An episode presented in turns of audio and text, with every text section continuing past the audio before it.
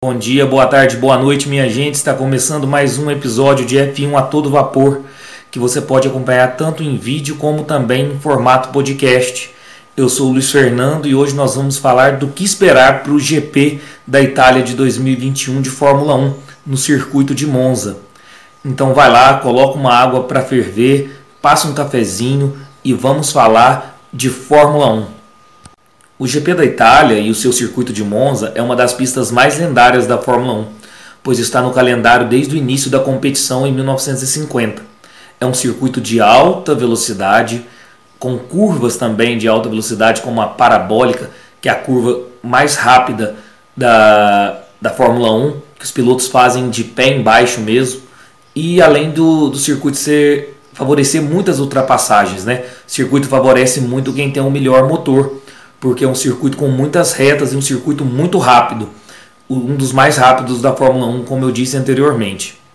Lembrando que a Itália é a casa da Ferrari, né? Então nós vamos esperar aí para esse final de semana um mar vermelho na torcida. A torcida da Ferrari dá um show em Monza. Comparece, o público lota, faz muito barulho e fica aquele mar vermelho na torcida. Embora a última vez que a Ferrari ganhou em Monza foi em 2010, quando Fernando Alonso ainda pilotava pela escuderia. Então vamos falar aí desse circuito. O circuito é Monza, como eu já disse.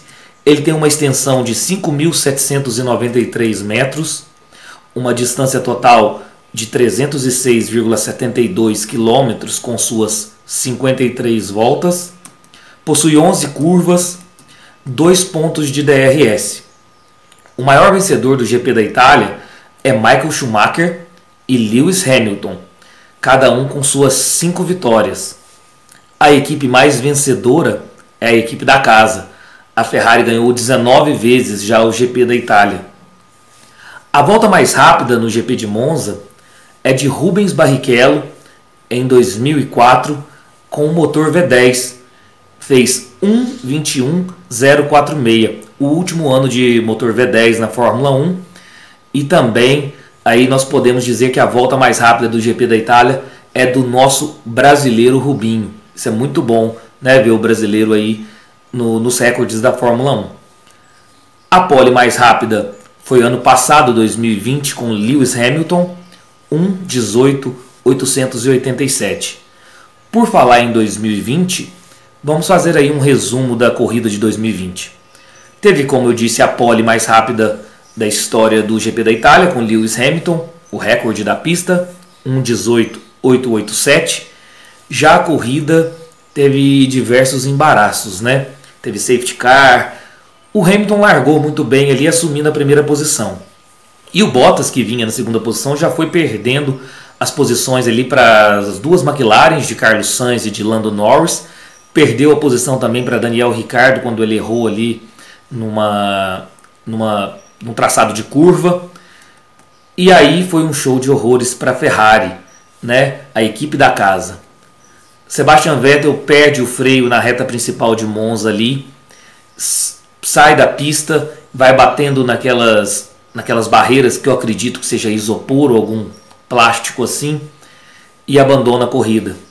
Também, como se não bastasse isso para a Ferrari, Charles Leclerc também perde o controle ali na, na parabólica, na curva que se faz com o pé embaixo, como eu disse anteriormente, e também bate muito forte na barreira de pneus. Então, a Ferrari não tem nenhum representante na corrida. Sebastian Vettel e Charles Leclerc abandonaram a corrida. Verstappen também abandonou, teve safety car e relargada. Hamilton tomou uma punição, um stop and go, para cumprir nos boxes de 10 segundos. Com isso, quem assume a liderança da corrida Pierre Gasly. Então tivemos a vitória de Pierre Gasly e completando o pódio, Carlos Sainz em segundo lugar com sua McLaren, em terceiro lugar Lance Stroll também aí completando o pódio com sua Racing Point. Como eu disse, a volta e volta mais rápida da corrida Lewis Hamilton. Então foi, um, foi uma vitória do Gasly que ninguém esperava esse GP da Itália de 2020 principalmente pela punição do Hamilton aí de 10 segundos e também a relargada que fez com que os carros todos se aproximassem. Os últimos vencedores do GP da Itália Em 2020, como eu disse, Pierre Gasly.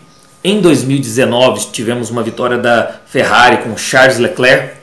Em 2018, Lewis Hamilton. Em 2017, Lewis Hamilton. Em 2016, Nico Rosberg. O que esperar agora para esse GP de 2021 da Itália? Olha, dessa vez eu acredito que quem vem forte vai ser a Mercedes. Por ser um circuito de alta velocidade com muitas retas, eu acredito que a Mercedes venha muito forte, porque a Mercedes tem um, um motor muito potente e eu acredito que a, a Red Bull é, tem mais o aspecto aerodinâmico do carro.